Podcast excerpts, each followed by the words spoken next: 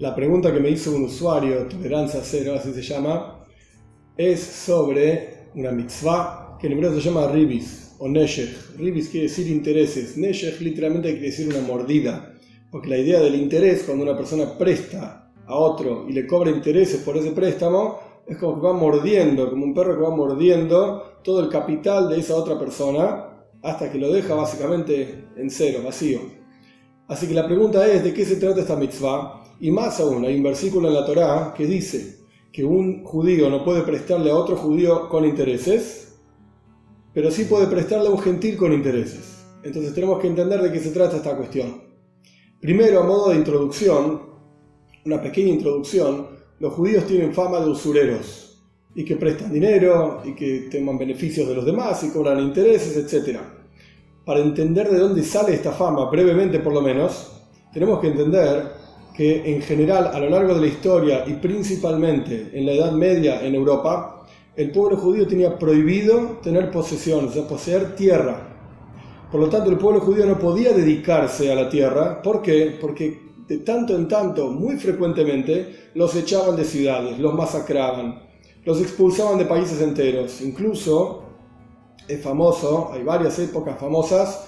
Tenemos la expulsión de Inglaterra en el año 1290, la expulsión de Francia en el 1394, antes de hubo previas expulsiones, pero definitivamente en 1394, la expulsión de España en 1492, y en el medio y antes de esto también hubo de vuelta varias expulsiones de diferentes lugares. Por lo tanto, el pueblo judío estaba forzado a dedicarse a algún trabajo que rápidamente se lo pueda llevar para, para irse a otro lugar, porque lo echaban de donde estaba, o lo masacraban, tenía que escaparse, etc.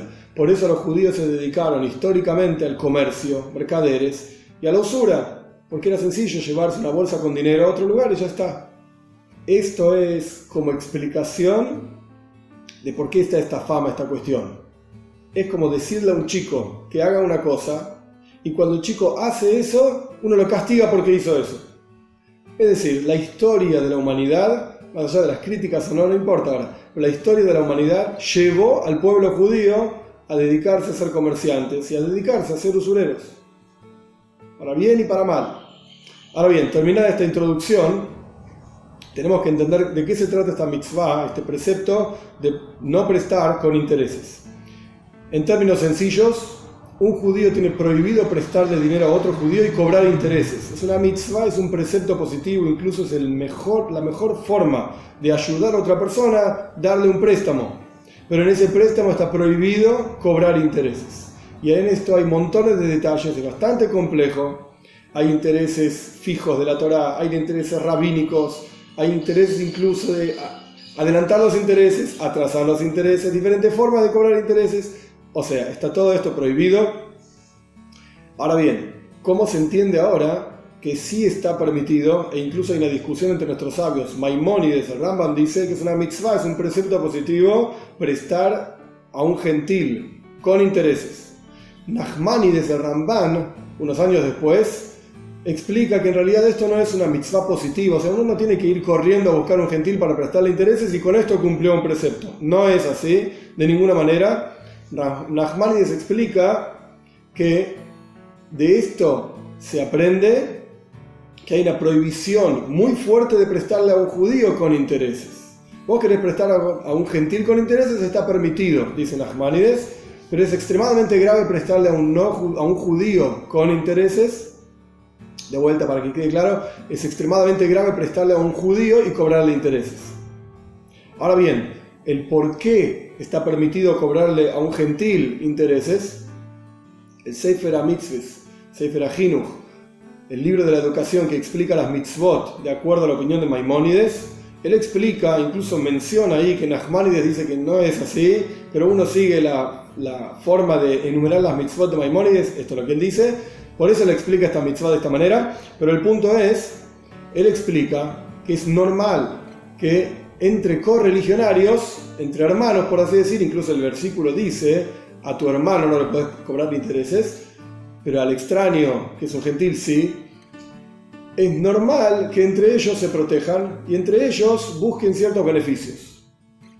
Por eso es que a un gentil sí se le pueden cobrar intereses, pero a un correligionario, a otro, a otro judío no. Incluso en el código de ley judío está escrito que uno no debería en forma constante cobrar intereses de gentiles, buscar gentiles para cobrar intereses tras sus préstamos, porque uno va a terminar aprendiendo de las costumbres de ellos. Y no olvidemos, como yo ya expliqué en otro video, que antiguamente los gentiles eran otra cosa de lo que son hoy en día, no hay ninguna relación, ninguna comparación siquiera. Antiguamente eran gente terrible. Por eso el Talmud tiene varias, varias formas de decirnos alejate de ellos, etc. Hoy en día no es así, es diferente la idea, pero el punto es que incluso el Shulchan Aruch, el código de ley judía, prohíbe a la persona estar constantemente tras esta cuestión de prestar a gentiles con intereses, para no terminar aprendiendo de las acciones y las costumbres de ellos. Como nota interesante, un comentarista de la Torah, Rabbi Obadia Sforno, explica que esta cuestión del versículo que dice al gentil préstale con intereses, en realidad lo que está diciendo el versículo es otra cosa. Lo que dice el versículo es, si el gentil te prestó dinero y ahora tienes que pagarle intereses, ah, y la Torah prohíbe pagar intereses, tienes que saber que al gentil tienes que pagarle intereses. al revés. Es interesante que el Sforno explica el versículo de esta manera. Ahora bien, existe una cuestión que se llama Heter Iska. Heter Iska, ahora volviendo en relaciones entre judíos y cobrar intereses o no. Por supuesto, está prohibido cobrar intereses. Hay una cuestión que se llama Heter Iska. Heter Iska significa una permisión de inversión, en donde es bastante complejo, pero en resumen y simplificado. Una parte del dinero del prestamista es un préstamo propiamente dicho. Sobre esa parte del dinero está prohibido cobrar intereses. Otra parte del dinero que el prestamista le da al prestatario es un depósito. Quiere decir que ese dinero queda todavía bajo el dominio del prestamista. De esa parte del dinero tiene permitido tener dividendos. No como intereses, porque intereses, acá no hubo préstamo. De esta parte del dinero, que es solamente un depósito del prestamista en el prestatario, no hay intereses, no existe, porque de vuelta es un depósito, el dinero continúa siendo del prestamista y esta es la forma que trabajan bancos en el Israel y diferentes organizaciones financieras, etcétera, haciendo una eterisca. Y esta es una forma no de evitar la cuestión de cobrar intereses o sobrepasarlos, sino que aquí no hay intereses, legalmente hablando, no se trata de intereses, sino que dividendos del propio dinero que la otra persona, el prestatario, está haciendo trabajar, por así decirlo. Ahora bien, no alcanza solamente con esto, sino que el prestamista tiene que pagarle al prestatario un pequeño dinero como sueldo por utilizar este dinero que quedó como depósito que es del prestamista.